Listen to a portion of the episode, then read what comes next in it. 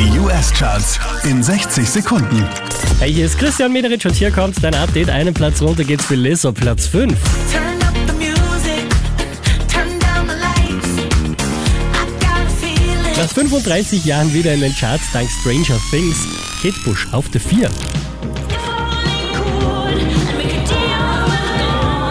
Unverändert Platz 3 für Future und Drake. You pray for my demons, girl, I got you. Every time I sip on codeine, I get vulnerable.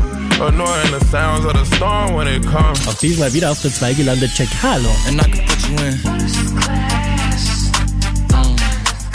can put you in. Unverändert auf der 1 der US Billboard Charts, das ist Harry Styles.